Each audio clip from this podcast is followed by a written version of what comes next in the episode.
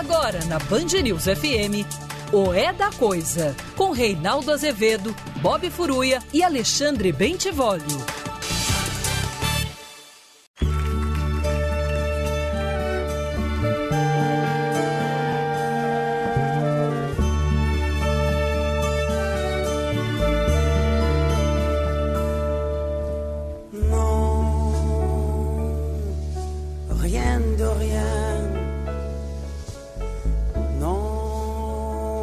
Je ne regrette rien,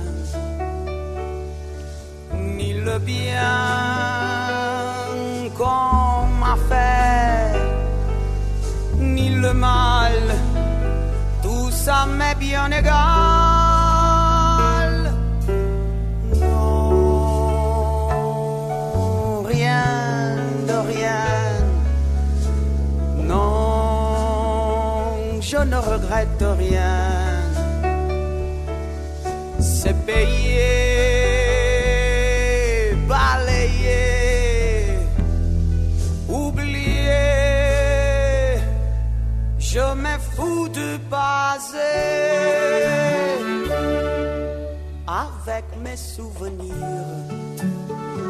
j'ai allumé le feu, mes chagrins, mes plaisirs. Je n'ai plus besoin de balayer mes amours avec leur trémolo, balayer pour toujours. Je repars à.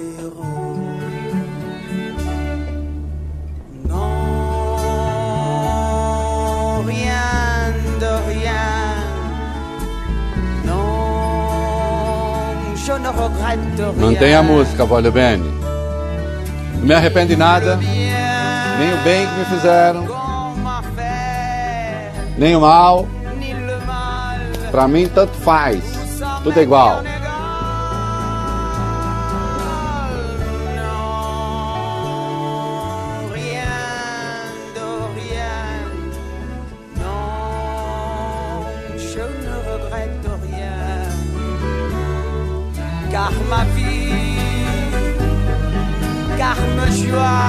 Hoje minha vida, minha alegria, hoje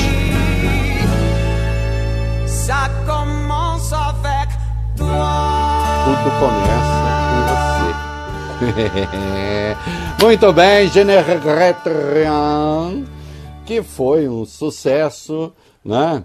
Na voz de Edith Piaf, né? Edith Piaf, uma música de Michel Vauquer e Charles Dumont é, que foi gravada, a música foi gravada pela gloriosa Cássia Eller, né?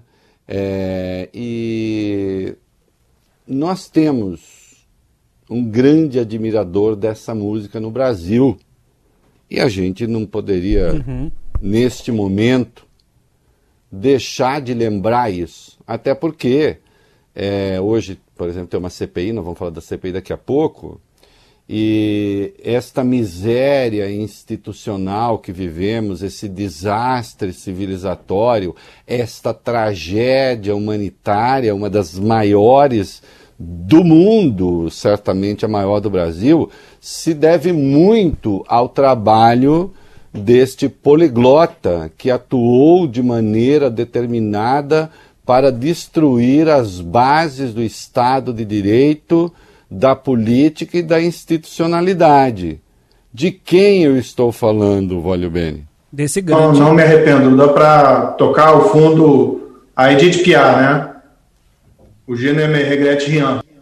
Isso, exatamente, exatamente. Eu estou falando do Sérgio Moro, que pagou este grande mico. Esse grande né? intérprete, né? Isso, exatamente. É, é, é, um, é um negócio assim, glorioso, né? Quer dizer, a Cássia Eller é, perde. Esta versão aí da Cássia Eller é do disco da MTV. É, fizeram um acústico em 2001, aliás, a série de acústicos da MTV é uma maravilha, né? É, com alguns dos grandes da música brasileira e sempre um trabalho impecável. É, então aí é, é a música, assim, não me arrependo de nada, acabou, tá tudo pago, tá tudo certo, né? tanto bem quanto mal que me fizeram, né? Alguém que está ali. Agora, às vezes, Bob Forruia, boa noite, boa noite, Vale Bene. Boa noite. Às vezes, eu preciso dizer que te amo, é, ganhar ou perder, sem engano, né? Toca aí, depois eu falo. Quando a gente conversa, contando Adoro. casos, besteiras, tanta coisa em comum, deixando escapar segredos. E eu não sei em que hora dizer, me dá um medo. Que eu preciso dizer que eu te amo, te ganhar ou perder, sem engano. Eu preciso dizer que te amo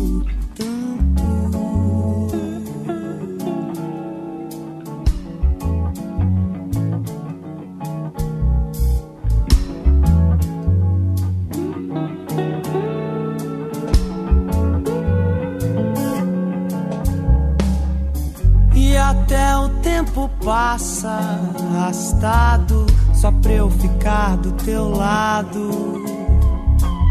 Você me chora dores de outro amor, se abre e acaba comigo. Ah, que maravilha! A música do Cazuza, do Dé e da Bebel Gilberto. Aliás, na internet vocês encontram os três. Quando estavam praticamente fazendo a música, resolveram gravar e aparece ali fazendo ensaios e tal. Tá no disco Veneno Antimelancolia da Cássia, de 1997. É, a letra é um espetáculo. É, e até o tempo passa arrastado só para ficar do teu lado. Você me chora dores de outro amor, se abre e acaba comigo. E nessa novela eu não quero ser teu amigo, né? Aí, uma beleza, tá aí. Preciso dizer que te amo. Tá bom? É isso. Muito bom. Ah, vamos falar de coisas menos belas? Não quer dizer que menos belas possam ser, às vezes, menos divertidas. Meu amor, o que, que você está procurando? Conta para mim, porque eu começo a ficar inquieto. Hã? Fazer uma correção? O que, que eu falei de errado? O que, que eu falei de errado? Fala. Ah, então tá bom. É, não, porque senão me deixa nervoso. Me desconcentra. Olha aqui. Hoje, depois da CPI, o glorioso Ernesto Araújo, né? o ex-chanceler. E ele tem, o Bob Furruia, o Vólio Bene, aquele jeitão assim, meio de um nerd atrapalhado, né? É, ele fe- fez aquela cara de estudioso, de concentrado, mas ele é um pouco atrapalhado. né? É, e ele, como é que a gente pode dizer, Bob Furruia? Ele falta um pouco com a verdade, ele mente um pouco. Acho que é assim É. mesmo que fala. Mente, mente um pouco. Ele foi lá e contou um monte de mentira. Né? E aí ele foi esculhambado né? pela senadora Cátia Abreu, pelo Omar Aziz, né? É, foi feia a coisa, foi feia a coisa. Mas eu quero deixar aqui, Bob Furuia, registrado, você brilhantemente já tinha colocado aí no roteiro, eu resolvi condensar para a gente fazer um vídeo, né? Assim, sintetizando as mentiras do glorioso Ernesto Araújo. Tem bastante coisa, É, né? né, tem muito. E depois ele foi esculhambado. Eh, Se eu levasse uma carraspana como ele levou da senadora Cátia Abreu, eu ficaria debaixo da cama uns seis meses ali, ao lado do que antigamente se chamava urinol, né? Que é uma coisa que não existe mais. Não sei, o, o- o Ernesto Araújo é um tradicionalista, ele já deixou isso claro. Né? Ele é contra modernidades. De repente, ele é a favor do resgate do urinol né? que a diferença do que se pensa, o urinol não era uma peça apenas para pessoas mais idosas que tivessem alguma incontinência, não. Né? Fazia parte um pouco assim da cultura, né? do tempo em que ainda se jogava pela janela o produto, não é? Porque esses tradicionalistas, eles têm de ser tradicionalistas em tudo. É. Não é, Valho Bem? Um tradicionalista de verdade tem de ser contra esgoto e tratamento de esgoto. E tratamento de água, para quê? Vamos ficar com as tradições. Não é isso? E eu penso no Ernesto Araújo assim, aquele que ainda dormia de camisolão, não é? Com alguns orifícios estratégicos que havia antes, no passado, né? Bob Furei. É, ele disse uma verdade. O presidente Jair Bolsonaro, de fato, fez pressão em favor da cloroquina. E ele, chanceler, ele, chanceler que não se mobilizou pela vacina, confessou que se mobilizou pela cloroquina. Foi para a Índia comprar cloroquina, tentar comprar, para importar cloroquina aqui, para distribuir cloroquina para a pobrada brasileira. Né? Por que faz isso? Estratégia. Estratégia, porque isso, para ser caracterizado como crime, vai ser um pouco mais difícil. Até porque o Conselho Federal de Medicina aqui no Brasil tem a posição vergonhosa e pusilânime que tem. Dizendo, ó, oh, os médicos é que têm autoridade para decidir o que é uma relação de confiança. Então é o seguinte: se você confia no seu médico e se ele recomendar para você chá de cocô de cabrito contra a, a Covid, você toma e o médico não estará incorrendo nenhuma falha. Não é? É uma vergonha. Uma vergonha reiterada. Mas aí as mentiras propriamente. As mentiras. E aqui eu quero deixar claro o seguinte, mas Reinaldo, se uma pessoa mente na CPI, ela não pode ter voz de prisão decretada ali na hora. Olha, se caracterizasse ali uma franca obstrução, um desrespeito à CPI, quer dizer, você não pode chegar lá na CPI, por exemplo, é, atacar os senadores, fazer ameaças. Pode. Você pode estar sujeito a uma voz de, a voz de prisão. Agora, a simples mentira, aí o que acontece é o seguinte: aí é artigo 342 do Código Penal. Na condição de testemunha, a pessoa mente. Está exposta também a uma denúncia por falso testemunho. Né? Quando você diz que a testemunha não pode mentir, é porque a mentira tem consequências. Entende? E aí o doutor afirmou coisas como: jamais promovi nenhum atrito com a China, seja antes, seja durante a pandemia. Bom, isso é uma mentira flagrante. Desde a reunião de 22 de abril de 2020, a malfadada que vazou, em que o chanceler desceu a língua na China, tanto é que o trecho liberado foi até censurado, ao bate-boca via imprensa, o que Ernesto Araújo fez ao tempo em que foi ministro foi promover conflito com a China. Hã? Em março de 2019, por exemplo, o Instituto Rio Branco disse que o Brasil não podia vender a sua alma para exportar minério de ferro. Vender sua alma a quem? A China. Houve o episódio com Eduardo Bolsonaro, quando Eduardo Bolsonaro culpou a China por ter criado o vírus, o embaixador chinês respondeu. Ora, ele embaixador, embaixador, é, ministro das Relações Exteriores, sai em defesa de um deputado que não precisa de defesa. Ele é ministro das Relações Exteriores do Brasil, ele não é ministro das Relações Exteriores do filho do presidente. Até porque Eduardo Bolsonaro presidia a Comissão de Relações Exteriores da Câmara. Sim, entrou em conflito. Escreveu um artigo sobre o comunavírus Aí disse, não, eu estava apenas contestando um artigo de um autor esquerdista. Conversa mole, basta ir lá ver o texto para constatar que ele considera que o vírus, ou a importância que se dá ao vírus, que ele considera é, é, é supervalorizado, é parte de um complô para, para o globalismo dominar o mundo, como ele diz. Então agora seria o vírus, mas tem a coisa do politicamente correto, o racialismo, e aí vai, ele vai enumerando as questões. Então sim, ele hostilizou a China. É mentira que não tem hostilizado, contou uma mentira. Disse que a OMS havia afirmado que não haveria transmissão de pessoa para pessoa do coronavírus. Isso nunca aconteceu. Aliás, é um absurdo em si.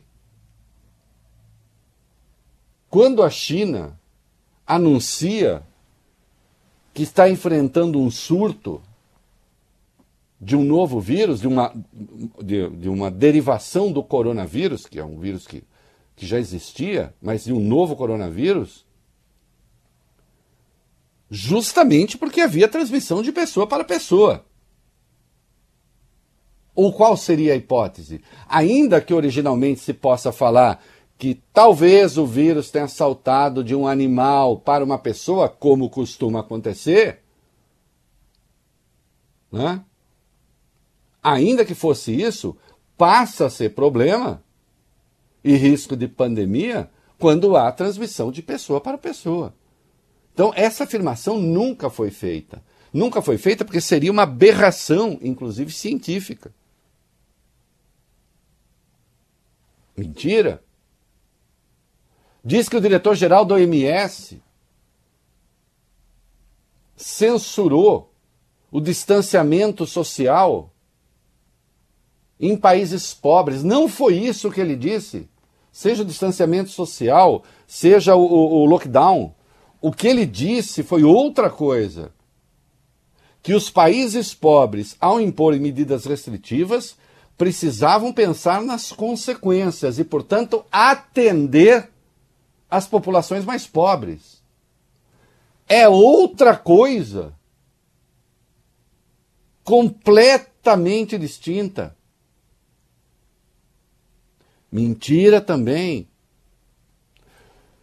Diz que o Brasil aderiu ao consórcio COVAX Facility, a vacina da OMS, em junho. Isso só aconteceu em setembro. Que o Brasil foi o primeiro país a comprar vacinas da, da Índia. Mentira, outros países compraram antes. Em suma, uma coleção de barbaridades, de mentiras flagrantes, ditas ali para enganar as pessoas, para enganar a CPI. Ou ele não sabe que está contando mentira? Acho que sim, não é? E aí, Bob Furuia? O senador Omar Aziz ficou zangado com ele. Com justiça. Ficou, Reinaldo. Omar De... Aziz, que tem sido um homem muito equilibrado. Né? Os arrobos maiores da oposição, ele corta. Agora, é bom lembrar que ele foi governador do Amazonas, né? Ele vem de um dos estados que mais sofreram. Uhum. E sofrem ainda com a Covid-19. E um estado que, de certo modo, ali foi um laboratório da tese do Bolsonaro. E a gente viu no que deu. Deu no aparecimento da variante P1. Vai lá, Bob Diante das mentiras de Ernesto Araújo, como você listou agora, Reinaldo, o presidente da CPI, Omar Aziz, deu uma bronca no ex-ministro. E ele disse o óbvio, que o ex-ministro estava mentindo. A gente separou um trechinho da CPI de hoje para vocês assistirem. Vamos lá. O senhor escreveu um artigo no Diário do Poder. Esse artigo é, que Vossa Excelência chama de comunavírus. E há pouco o senhor disse para o relator que não teve nenhum desentendimento, nenhuma declaração. Tem várias declarações, eu posso ler aqui o seu artigo Inclusive, você faz uma ilusão, erroneamente, em relação que é, a pandemia era para ressuscitar o comunismo, porque deixa as pessoas em casa, dependendo do Estado e uma série de coisas. Quer dizer, na minha análise, pessoal, Vossa Excelência está faltando com a verdade. Então, eu, eu peço a Vossa Excelência que não faça isso. É, é feio, né?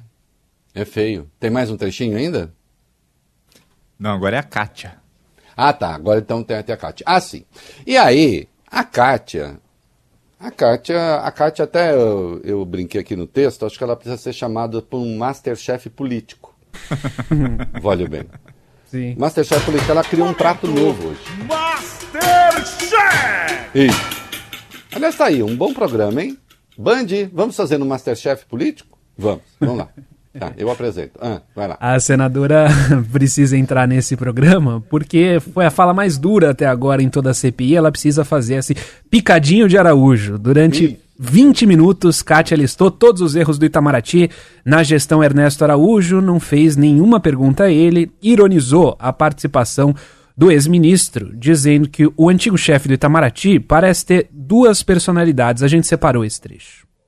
A impressão que se tem é que existe um Ernesto que fala conosco, que nós ouvimos a voz, e um outro Ernesto, que eu não sei onde fica, nas redes, na internet, nos artigos, nos blogs, falando coisas totalmente diferentes. Eu, sinceramente, estou confusa. De qual personalidade nós devemos considerar? Se é esse que vem aqui e mostra um mundo cor-de-rosa, porque o comércio brasileiro aumentou, a despeito do senhor. A despeito do senhor, o comércio do Brasil vem aumentando a cada ano, graças a Deus, e batendo recordes, graças à competência dos pesquisadores do Brasil, da Embrapa e outros mais, e dos produtores rurais. É isso mesmo. É isso mesmo. É bom lembrar que esse senhor já afirmou que não se importava de o Brasil ser considerado um pária internacional. Hã? É, tem mais, Kátia, aqui que tem voz bem. Ô, Bob. Tem, tem, Reinaldo. A senadora também lembrou que, ao contrário do que o Ernesto Araújo disse na CPI e também nas redes sociais, as vacinas não chegaram ao Brasil por causa dele, mas sim por causa da China e do governo do estado de São Paulo. A gente separou mais esse trechinho para vocês. Em primeiro lugar, o senhor bateu no peito em dizer que, graças à sua gestão no MRE, as vacinas vieram no Brasil numa quantidade X. Eu quero lembrar a todos que até abril, 85% de toda a vacina colocada no braço dos brasileiros vieram da China e a despeito do senhor, porque a, o Butantan, que é do governo de São Paulo, para contrariedade de muitos, fez uma contratação direta que não teve uma palha de necessidade do governo federal. Talvez, se tivesse precisado, o governo poderia ter apoiado. Mas nesse caso, foi zero a sua interferência como chanceler para que esse contrato do Butantan, com, ou nós poderemos chamar aqui o doutor Dimas Covas para poder testemunhar se eu estou falando a verdade ou não. A despeito do senhor, a China fez o negócio com o Butantan, negociou as vacinas e até abril, 85% para desgosto de alguns, a vacina veio da China. E é isso mesmo. Né? E se a gente juntar com a AstraZeneca, esse percentual vai para 95%. Que também vem o ingrediente farmacêutico ativo da China.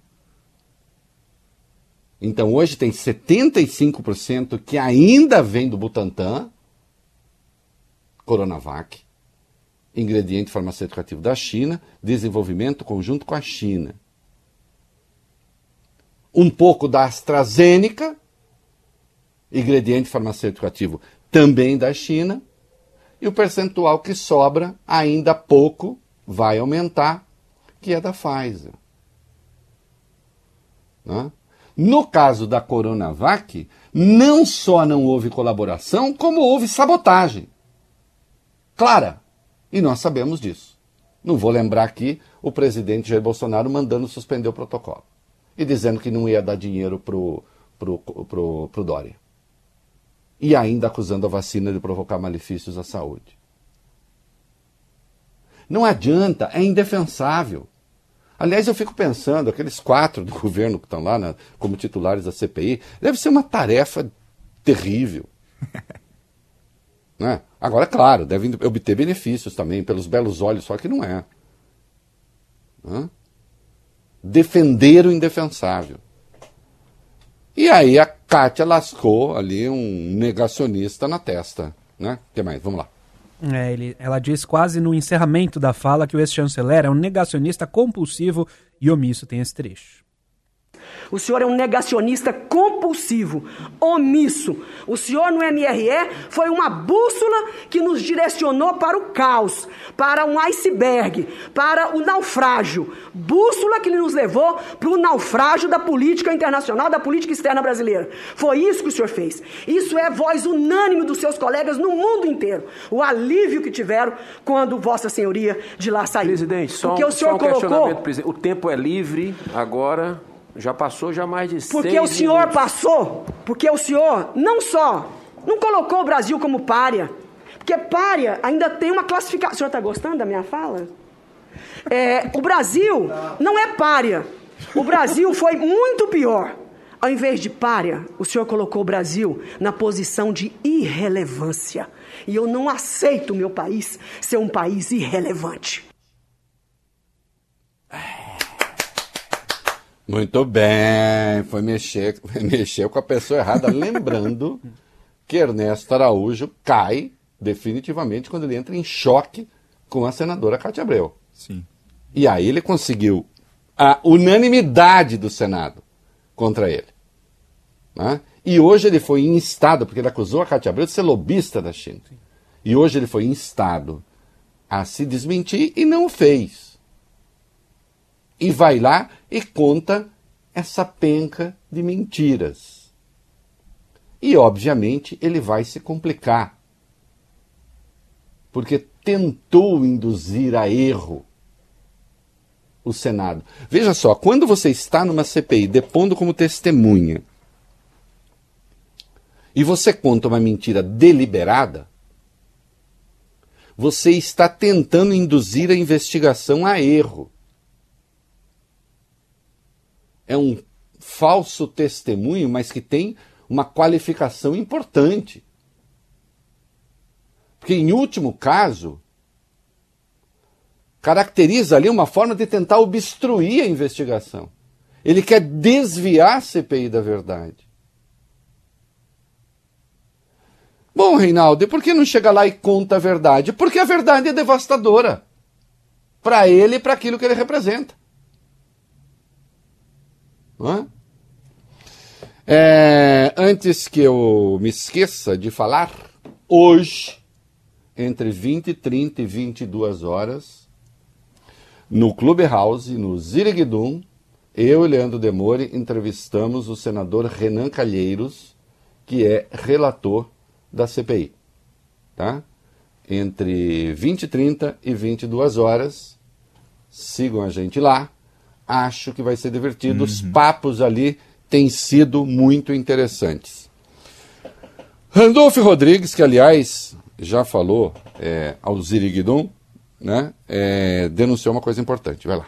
É isso. Ele é o vice-presidente da comissão da CPI, Reinaldo. Diz que pediu à Polícia Federal e também à Polícia Legislativa do Senado que investiguem ameaças feitas contra ele e também contra outros senadores feitas pelo WhatsApp. Segundo Randolph, o número do celular dele foi compartilhado em grupos bolsonaristas e as pessoas tentam agora constrangê-lo e intimidá-lo. Olha, é... nós sabemos o que acontece, infelizmente. Né? Nós sabemos que acontece, infelizmente. É... As ameaças têm sido crescentes, as manifestações em favor da truculência têm sido crescentes. Bom, quando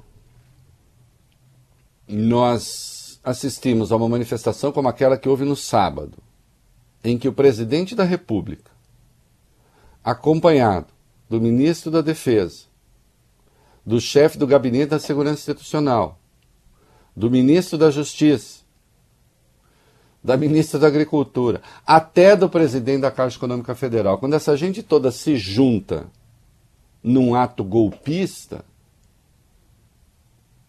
que incentiva a intervenção militar, numa manifestação obviamente criminosa do ponto de vista daqueles que o promovem, que a promovem, é claro que você está incentivando a violência política.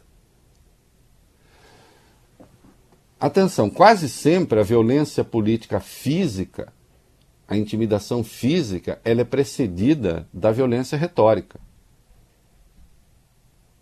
Né, que cria o caldo de cultura né, para que se chegue às vias de fato. Então é preciso sim tomar muito cuidado. É, isto aqui é matéria que deve interessar a Polícia Federal. E eis o momento em que nós chegamos num nó institucional. A Polícia Federal é administrativamente subordinada ao ministro da Justiça, embora ela tenha independência para trabalhar, garantida em lei. Mas ela é, é por isso que é um departamento, o departamento da Polícia Federal é um departamento do Ministério da Justiça. Ela é polícia judiciária. E Anderson Torres, ministro da Justiça, delegado da Polícia Federal de origem, estava na manifestação golpista.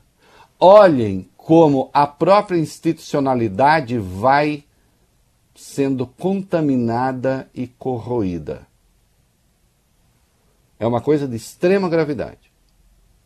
E aí nós temos um senador no exercício regular das suas funções.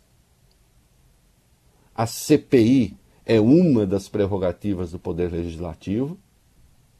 Talvez o seu momento a rigor mais importante, está sendo ameaçado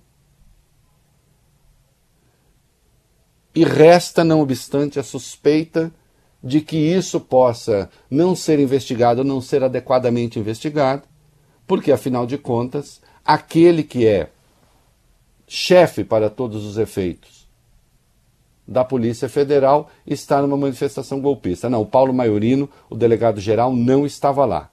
É uma pessoa que até agora tem se comportado, acho eu, com seriedade, não vi nenhuma nota fora. Né? Nenhuma. E, e, e se vir, venho aqui e falo.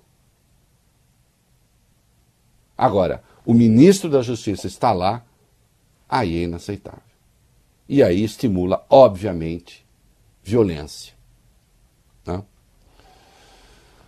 que mais que nós temos aí, o item 6? Antes de ouvirem o ex-chanceler, os senadores aprovaram a convocação do ex-braço direito de Eduardo Pazuello no Ministério da Saúde, o secretário executivo Elcio Franco, que também é militar, é um coronel. Aprovaram também a convocação do atual secretário de Ciência, Tecnologia e Insumos Estratégicos do Ministério da Saúde, Hélio Angotti Neto, que é um médico que já se manifestou em defesa da cloroquina. É, o. Bom, o já se manifestar em defesa da cloroquina, né? É as pessoas podem ter a opinião que quiserem, sobretudo as mais idiotas. Agora, a questão é saber é, em que medida comprometer o Estado brasileiro com algo que se sabe comprovadamente ineficaz. É, vamos para o item 7, tem um requerimento aí importante. Vamos lá. Requerimento para convocar o empresário Carlos Wizard, Reinaldo. Na justificativa, o senador Alessandro Vieira afirma que Wizard ele quer esclarecer detalhes de um ministério paralelo da saúde. Apoiador de Bolsonaro, Wizard, um bilionário, ex-dono de uma rede de escolas de inglês, chegou a ser nomeado para assumir oficialmente um cargo no Ministério da Saúde. Mas não durou muito tempo não, Reinaldo. Saiu em meio a uma polêmica sobre a contagem das vítimas da doença, as vítimas do coronavírus, uma das primeiras polêmicas da gestão Pazuello, que queria parar de anunciar os números do coronavírus no país. E ele é defensor do tratamento precoce. Numa entrevista à TV Brasil, em 2 de julho do ano passado, estava com a médica Nise Yamaguchi, que essa embarcou num banco, né? O Wizard disse que organizou um conselho científico independente que compartilhava e indicava cloroquina para as pessoas. Olha, eu cada um faça o que quiser, né? Esse senhor ficou bilionário e a coisa engraçada que se conta sobre ele é que, olha, ele ficou milionário com uma escola de inglês quando nem sabia falar inglês ainda. Não sei se isso é verdade ou não, mas é um pouco, faz parte dessa mitologia do empreendedorismo, né? E parece que ele acha que, assim como ele pode criar escolas de inglês sem eventualmente saber inglês, ele pode também criar regras novas para a medicina. Né? E fundamentos novos para a medicina e fundamentos novos para a ciência. As pessoas fazem escolhas. Como são escolhas que dizem respeito à saúde pública, obviamente elas têm de se explicar. É simples assim. Vamos conversar. Você está ouvindo na Band News FM o É da Coisa.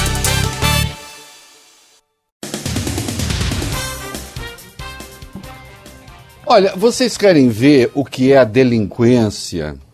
Vocês querem ver o que é a delinquência? É uma pena. E ah, Reinaldo, que sonho autoritário. Não. Não é sonho autoritário. É, houvesse uma cadeia para o bom senso, para a vigarice, para a canalice, seria o caso. Do que é que eu estou falando? Vai. Um dos vice-líderes do governo Bolsonaro na Câmara, o deputado Giovanni Querini, do PL do Rio Grande do Sul, disse ontem que o uso da máscara contribuiu para a evolução do câncer do ex-prefeito de São Paulo, Bruno Covas. Essa declaração foi dada durante uma sessão da Comissão de Constituição e Justiça da Câmara, a CCJ. O assunto das máscaras começou a ser discutido por causa da presidente do colegiado, a deputada Bia que ficou a maior parte da sessão sem o item de proteção. Parlamentares reclamaram do comportamento dela e, ao defender a deputada, Giovanni Querini afirmou o seguinte: a gente separou o vídeo para vocês. A nação brasileira está sofrendo de ansiedade. Sabe por quê? Por uso de máscara. Falaram tanto do nosso querido e saudoso Bruno Covas, que eu fui colega dele na Câmara. A máscara que ele usou durante toda a campanha pode ter prejudicado os, o câncer que ele teve, porque as células precisam de respiração. Isso é ciência, respirar é Cala ciência. a sua boca! Cala a sua boca, mentiroso! Vai me processar? É esse processo eu quero responder com gosto. Eu, mentiroso! A sua fala, a sua fala é vigarista. A sua fala é canalha.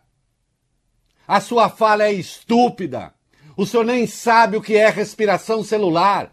Se soubesse, não estaria falando isso. Uma fala delinquente defendendo um outro comportamento delinquente da presidente da CCJ. Gente que não tem o menor respeito pelos quase 440 mil mortos do país. Vocês vão restar com essa responsabilidade. Enquanto eu estiver no jornalismo, eu ligarei o nome de vocês, os respectivos nomes de vocês, às mortes dessas pessoas. O senhor não sabe o que diz. Não é? Mentira, fraude. É isso que o senhor está fazendo. Está enganando o seu eleitorado.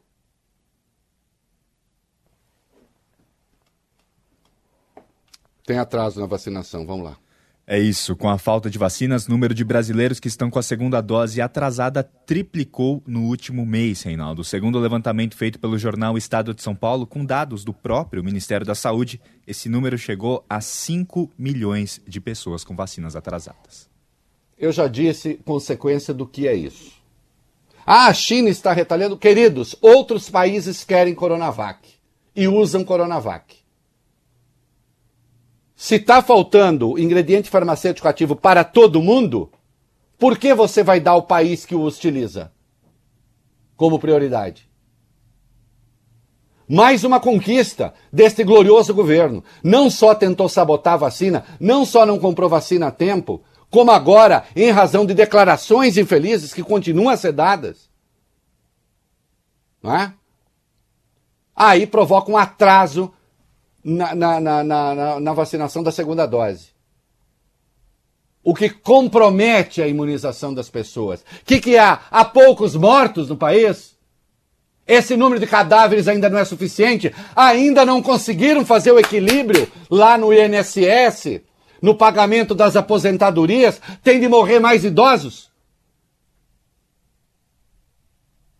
Ainda não se deu, ainda não houve o efeito virtuoso que vocês tanto queriam?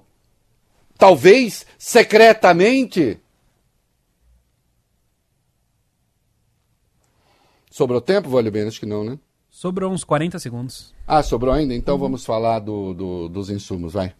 Quarta-feira da semana que vem, é a promessa do governo de São Paulo para a chegada do, do IFA, né, o ingrediente farmacêutico ativo da Coronavac, que vai chegar da China. O Instituto Butantan estima que com um lote de 4 mil litros será possível produzir 7 milhões de doses da vacina contra o coronavírus. E também a Fundação Oswaldo Cruz tem uma data para receber os insumos. A chegada do novo lote está marcada para o próximo sábado, dia 22. É a boa notícia, tomara que se cumpra. É isso aí, Vale Bene. Você está ouvindo na Band News FM o É da Coisa.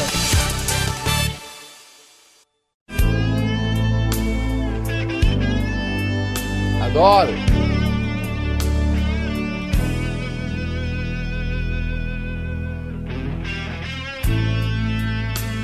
Eu traço tantos planos brilhantes antes de te ganhar num salto mortal de iniciante na pirraça de te ter por enquanto, por enquanto. Eu miro o índio que eu sou no teu ser e alcanço viagens tão óbvias, loucuras tão sóbrias de um iniciante, de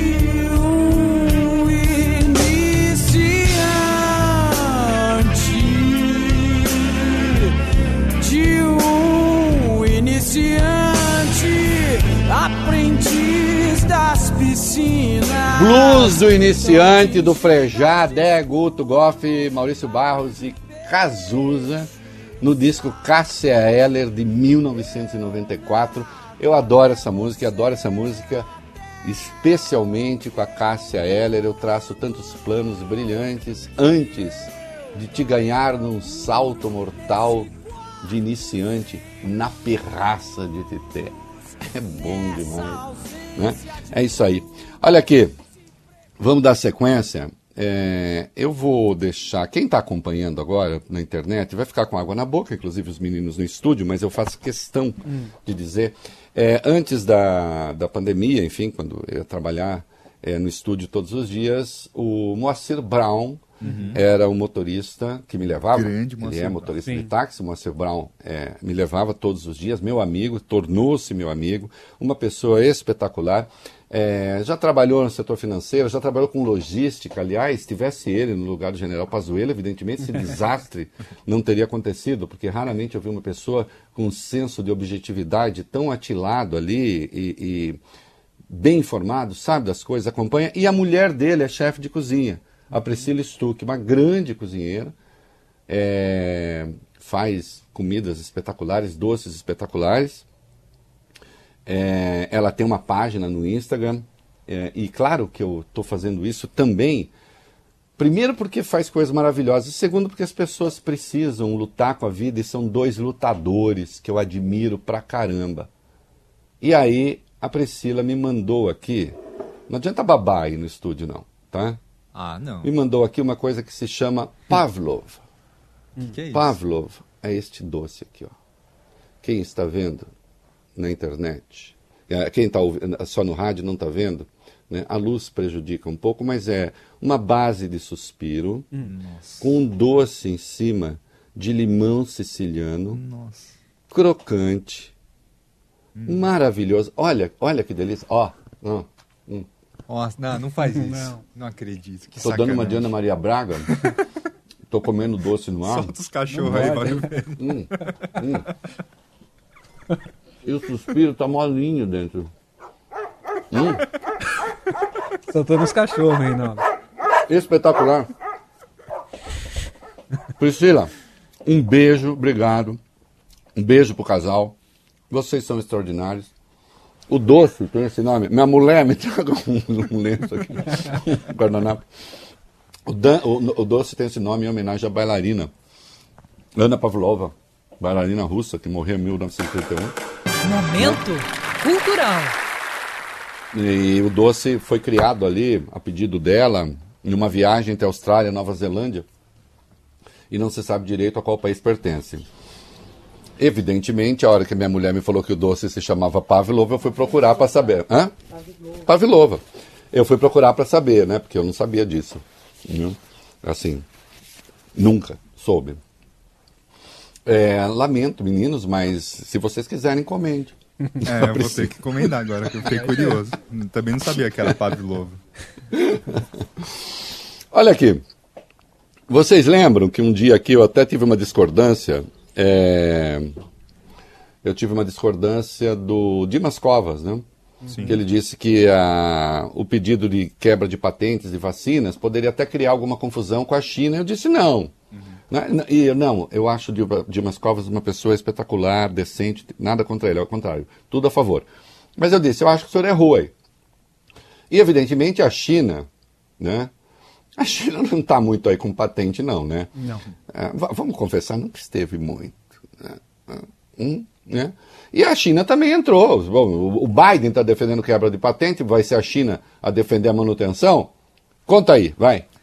É exatamente isso, Reinaldo. Depois dos Estados Unidos, a China anunciou o apoio à quebra de patentes das vacinas contra a Covid. O anúncio foi feito ontem pelo Ministério das Relações Exteriores do país. Lembrando que no ano passado, Índia e África do Sul defenderam na Organização Mundial do Comércio a quebra da patente de vacinas como uma maneira de reforçar a produção e garantir que o mundo seja atendido. O Brasil, seguindo Donald Trump, foi contra e continua contra até hoje. Olha, eu, eu já disse aqui que eu sou favorável a patentes, é claro, como princípio. Um remédio não se desenvolve, um remédio não se desenvolve é, sem muitos bilhões em pesquisa. É. Se você não tem a Pfizer cobrando pelos remédios e pelas patentes e outras farmacêuticas, você não vai ter remédio. Só o dinheiro público não consegue financiar. Em nenhum lugar do mundo. Agora, no caso dessas vacinas, tem bastante dinheiro público também. E outra, tem uma situação que o mundo nunca viveu na modernidade. Então, é claro que eu acho que a quebra da patente, neste caso, tornou-se imperiosa. Neste caso. E que se estudem as compensações, se for necessário, enfim. Mas a quebra da patente se tornou imperiosa. Aí agora o Brasil Os Estados Unidos estão defendendo, a Europa já passou a defender, praticamente. Né? A Inglaterra estava um pouco reticente e não está mais. A França já está defendendo. Agora a Rússia está defendendo. A Rússia, a, a, China. E o Brasil está dizendo não. É um país de sábios, né? É a gente viu hoje, Ernesto Araújo. A gente viu que homem sábio, que homem é, atilado, e, e, sobretudo, que senso de verdade que ele tem. Né? Orientado pela verdade. Né? Como disse a Kátia, a bússola dele nos levou para o iceberg e para o naufrágio. E graças a Deus a senadora nem falou o nome daquele navio. E, portanto, a gente pode levar ao ar a fala dela.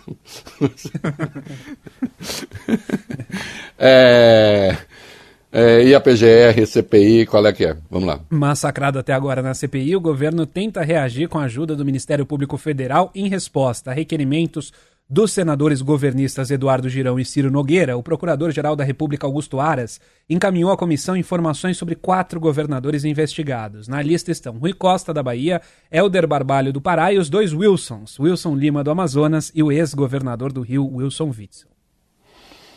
Olha, é, vamos, vamos para o próximo e aí eu faço comentário em conjunto, vai. Até porque eu quero comer meu doce, né? Já apareceu atrás, quando o Bob estava lendo a última que eu estava prestando atenção aqui. Ah, vamos lá. Fórum Nacional de Governadores, Reinaldo, encaminhou um ofício à CPI da Covid questionando quais itens de requerimento de informações devem ser atendidos. Essa manifestação foi feita após um pedido do senador Ciro Nogueira de informações sobre todos os estados brasileiros e também todas as cidades com mais de 200 mil habitantes. A consultoria do Senado classificou esse requerimento como uma verdadeira devassa. Os governadores querem saber agora quais itens devem responder, já que o pedido foi amplo demais, não daria nem tempo de colher todas essas informações. E, além disso, Reinaldo, o Colégio Nacional de Procuradorias Gerais dos Estados defende que eles nem precisam responder, argumentam que esse pedido esdrúxulo está fora do escopo da CPI. Olha, está dessa maneira. Atenção, é bom ver o requerimento da a doutora Lindora. Psh. Ei, Lindora. Lindora. O que Vossa Excelência está pedindo explicitamente está fora do escopo da CPI, porque CPIs não investigam estados. Eu não sei se a senhora sabe disso. Não pode. O regimento interno do Senado e da Câmara, respectivos regimentos, proíbem em havendo alguma evidência de malversação de recurso, aí sim.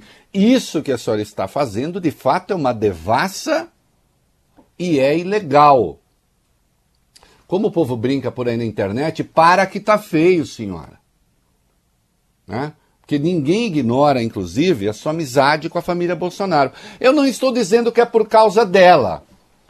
Mas então a senhora se comporte como a mulher de César.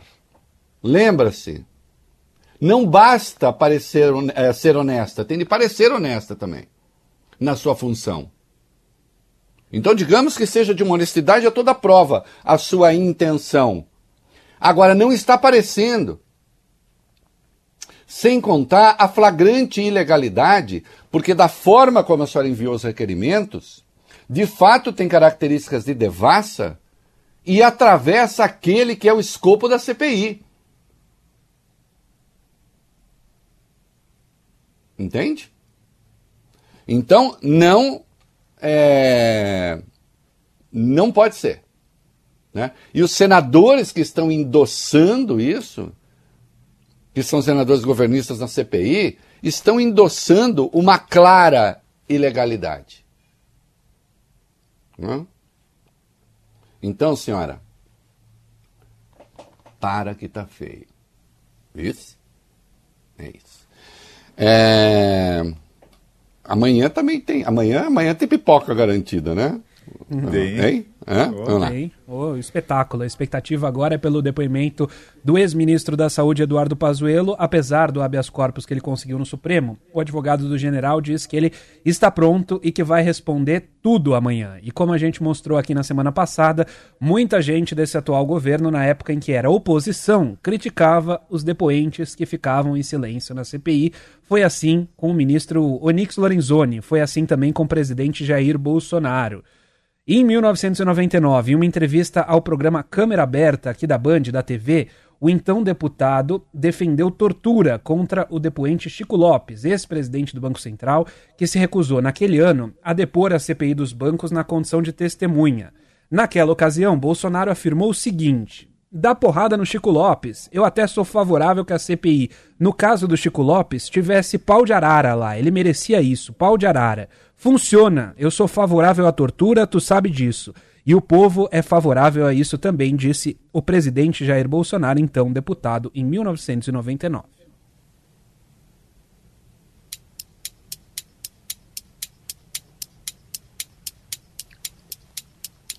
Eu acho interessante que alguém é, é, às vezes tente sugerir que em algum momento da vida ele não foi asqueroso.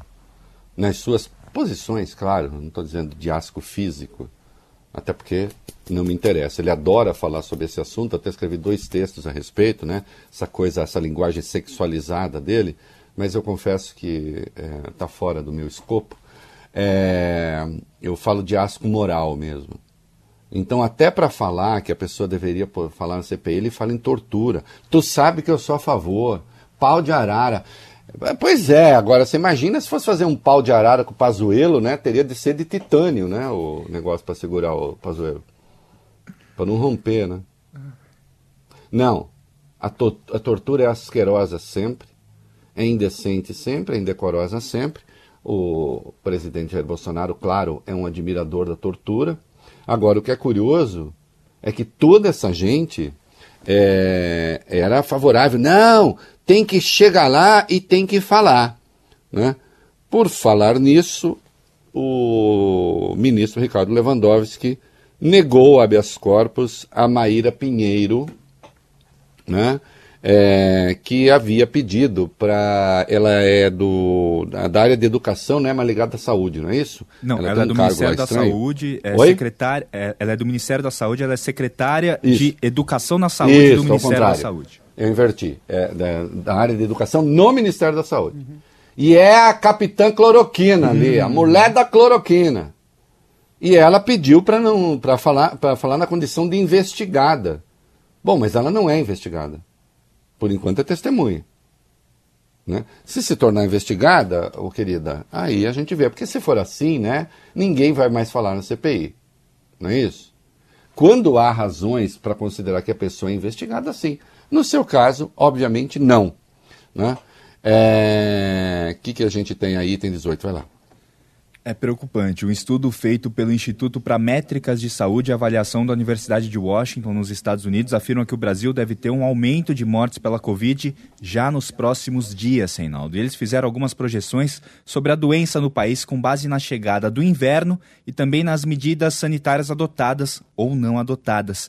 No pior dos cenários, os americanos falam em 973 mil mortes pela doença aqui no país até setembro. Já a, pro, a projeção mais otimista fala em 779 mil vítimas. Segundo a Universidade de Washington, o Brasil deve voltar a registrar 3 mil mortes em um dia pela doença por volta do dia 31 de maio. Sim, já há sinais de que a coisa voltou a piorar, infelizmente.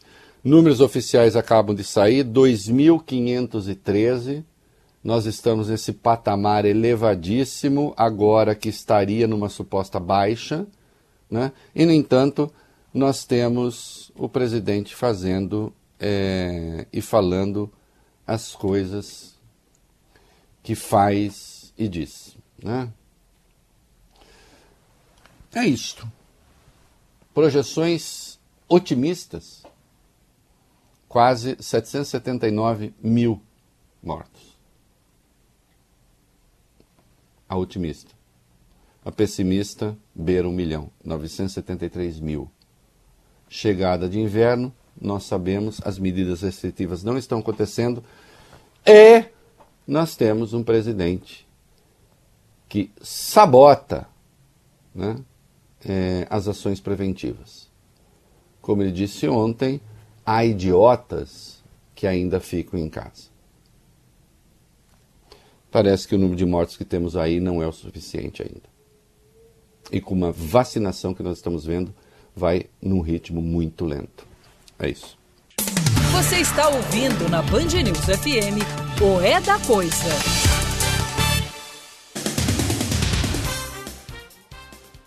Muito bem, molecada. É... Tem deputado ali que está precisando, sei lá, dar uma relaxada, né? Hum? Não sei se eu faço alguma recomendação. É, vamos lá, o que, que aconteceu? Eu não vou dar recomendação nenhuma. Como você falou ontem aqui no editorial, Reinaldo, o presidente Jair Bolsonaro tem mobilizado a patrulha contra um projeto que autoriza a venda de medicamentos a, a partir de cannabis, né, a planta da maconha, aqui no Brasil. E essa mobilização teve um resultado prático hoje. O deputado bolsonarista Diego Garcia, do Podemos do Paraná, partiu para cima do colega Paulo Teixeira, do PT de São Paulo, durante uma sessão da comissão que, que, que, discute esse assunto lá na Câmara dos Deputados. Teixeira, que presidia os trabalhos, rejeitou um requerimento de bolsonaristas para adiar a discussão. Com essa resposta negativa do petista, o deputado Diego Garcia foi até a mesa da presidência, empurrou um computador, um laptop, e deu um tapa no peito do colega. A gente separou essas imagens para vocês. Vai continuar. Vai continuar. Vai continuar. Vai continuar. Vai continuar. Vai continuar. Vai. Vai continuar. Que absurdo. Que isso? Que absurdo. Chama segurança. Chama segurança. Chama segurança. Tem que respeitar. É votação nominal. Que absurdo. Olha, eu tenho muita vergonha quando eu vejo um troço desse, eu até brinquei, né? Porque, evidentemente, os remédios que serão derivados da maconha, é, disso que se chama remédio maconha, não terão nenhum poder de alteração psicológica ou o que quer que seja. Enfim, o barato da maconha não dará em quem toma remédio. O remédio tem outro objetivo, né?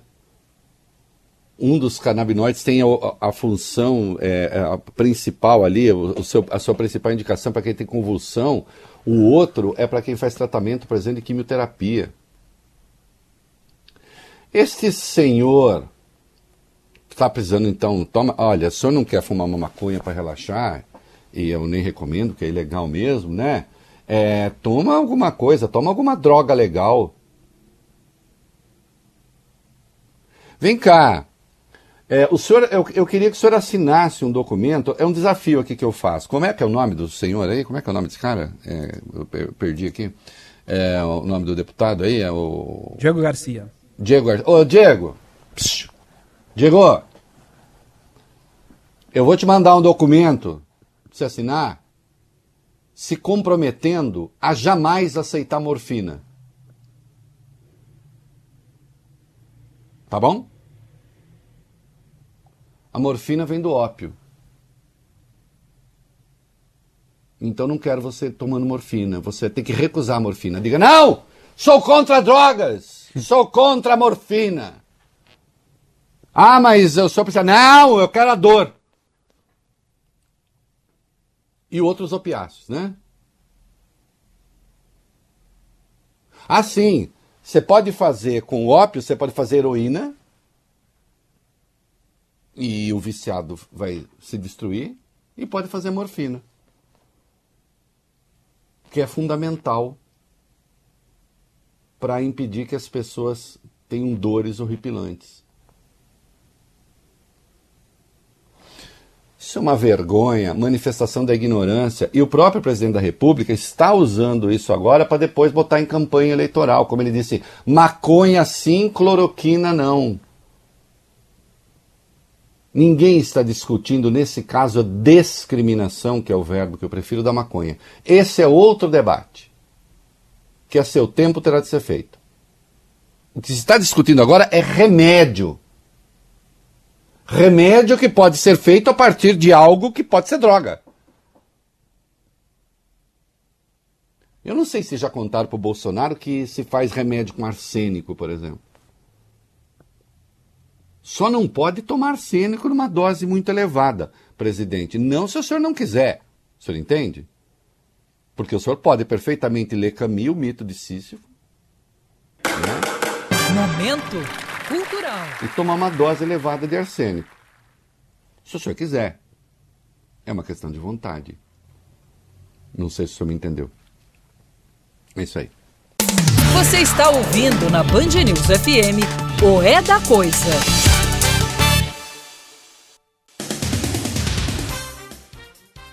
Olha aqui, nós vimos, nós vimos o que aconteceu, nós vimos um ataque de garimpeiros até a policiais federais eh, na, em área Yanomami e agora os índios estão sendo atacados. É ação de extermínio. É ação de extermínio. O presidente Jair Bolsonaro que se cuide, uma acusação no Tribunal Penal Internacional por genocídio no caso da vacina pode ser difícil, porque vai falar, bom, mas é uma raça que está sendo, não é? Tem ali um tererê. Neste caso, neste caso, do ataque aos Yanomamis, sem que se tome devida, cadê aí sim o exército de verdade para ir lá prender esses bandidos, enfrentar esses bandidos? Porque aí é ataque a uma. Estão pedindo socorro e o socorro não está chegando de modo adequado. Vai lá. A aldeia Palimiú, na terra Yanomami, em Roraima, continua em alerta nesta terça-feira após sofrer um novo ataque de garimpeiros ontem. A denúncia foi feita pela associação indígena que fica no local e os garimpeiros repetiram a ação da última semana. Passaram de barco atirando contra as pessoas, dessa vez lançaram até uma bomba de gás lacrimogênio. Segundo os indígenas, vieram pelo menos 15 embarcações de uma vez. A Polícia Federal e o Exército devem voltar à região. Na semana passada, quando chegaram, trocaram tiros com os garimpeiros. Não é para voltar à região, é para não sair da região. É para não sair da região. Que parte as Forças Armadas brasileiras não estão entendendo, o Exército em particular. Que parte vocês ainda não entenderam da questão. E isso tudo acontecendo Porque se criou a expectativa da liberação de mineração em terras indígenas, da forma mais atabalhoada, mais desastrada possível. Eu acho que isso pode ser discutido em determinado momento, é, com a concordância das comunidades, acho. Só que não foi isso que foi dito. O que se fez foi incentivo à invasão destrambelhada. E agora a coisa de 20 mil garimpeiros lá. E que de forma organizada fazem uma esquadra, né? Fluvial, no caso, para atacar os índios, para matar os índios. Atiraram contra policiais federais. É para o exército não sair de lá. Não é? Ô general Braga Neto, fazer discurso golpista em manifestação em Brasília, o senhor faz. Né? Tomar providência neste caso, aí não. Que vergonha, né, senhor? É isso aí. Você está ouvindo na Band News FM o É da Coisa.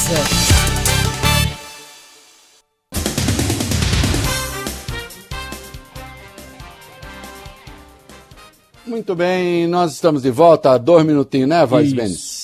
É, nós falamos das projeções feitas nos Estados Unidos sobre o Brasil e, infelizmente, já há sinais preocupantes. Vai lá. A lotação de UTIs de hospitais privados no estado de São Paulo saltou de 79% para 85% no intervalo de 15 dias. Essa média, né? Os números voltaram a piorar mesmo, Reinaldo. Quatro em cada dez unidades de saúde têm entre 91% e 100% dos leitos para Covid ocupados. Os estoques do chamado kit intubação também preocupam. Mais da metade dos 90 hospitais pesquisados tem medicamentos apenas para o período de 10 a 15 dias. Números são de um levantamento feito pelo Sindicato dos Hospitais, Clínicas e Laboratórios Paulistas. Gente, sabe o que eu acho impressionante? Porque essa elevação se segue a um relaxamento que houve aí, não sei o quê. Uhum. É fatal, né? Você tem um relaxamento, você tem a consequência. E parece que isso não tem importância. Né? E, não se, e não se constata que isso vai criando dificuldades para o Brasil voltar à normalidade, em vez do contrário. A tese do presidente está rigorosamente pelo avesso. E com a vacinação, como nós estamos vendo, num ritmo ainda bastante lento. E preocupação em relação ao interior. Sim, alta de casos também no interior de São Paulo. Em Franca, sete pessoas morreram à espera de leitos apenas na semana passada. 31 ainda estão na fila por UTI, oito delas entubadas. Em Batatais, 50 quilômetros de Franca, todos os leitos de UTI estão ocupados e existem 16 pessoas na fila dos hospitais. Por esse motivo, Batatais adotou um lockdown até o dia 31 de maio. Os supermercados já fecharam na cidade, apenas a venda por delivery está liberada. Não há nenhum mistério sobre como esse vírus se propaga, todo mundo sabe. Né? Agora, há pessoas que resolvem desafiar a morte. O problema é que muitas vezes, ao fazê-lo, colocam a vida dos outros em risco. E isso é triste. É isso aí. Você está ouvindo na Band News FM o É da Coisa.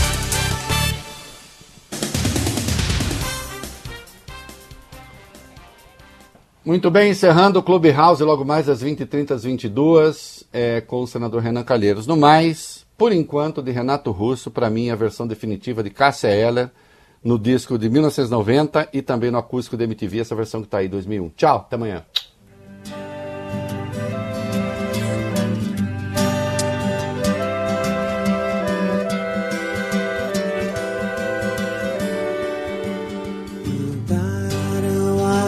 Estações, nada mudou. Mas eu sei que alguma coisa aconteceu. Tá tudo assim, tão diferente. Se lembra quando a gente chegou um dia a acreditar que tudo era pra sempre, sem saber que o pra sempre sempre acaba. Nada vai conseguir mudar o que ficou quando penso em alguém, só penso em você. E aí então estamos bem, mesmo com tantos motivos pra deixar tudo como está. Nem desistir, nem tentar agora tanto faz. Estamos indo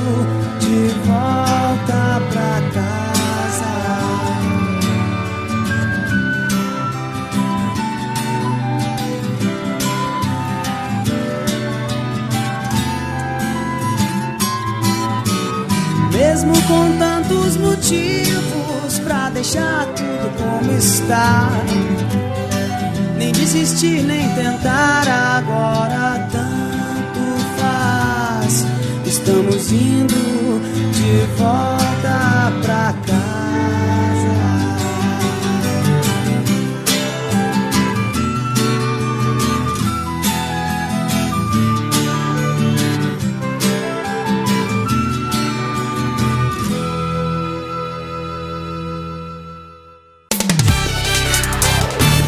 Ouviu o É da Coisa na Band News FM.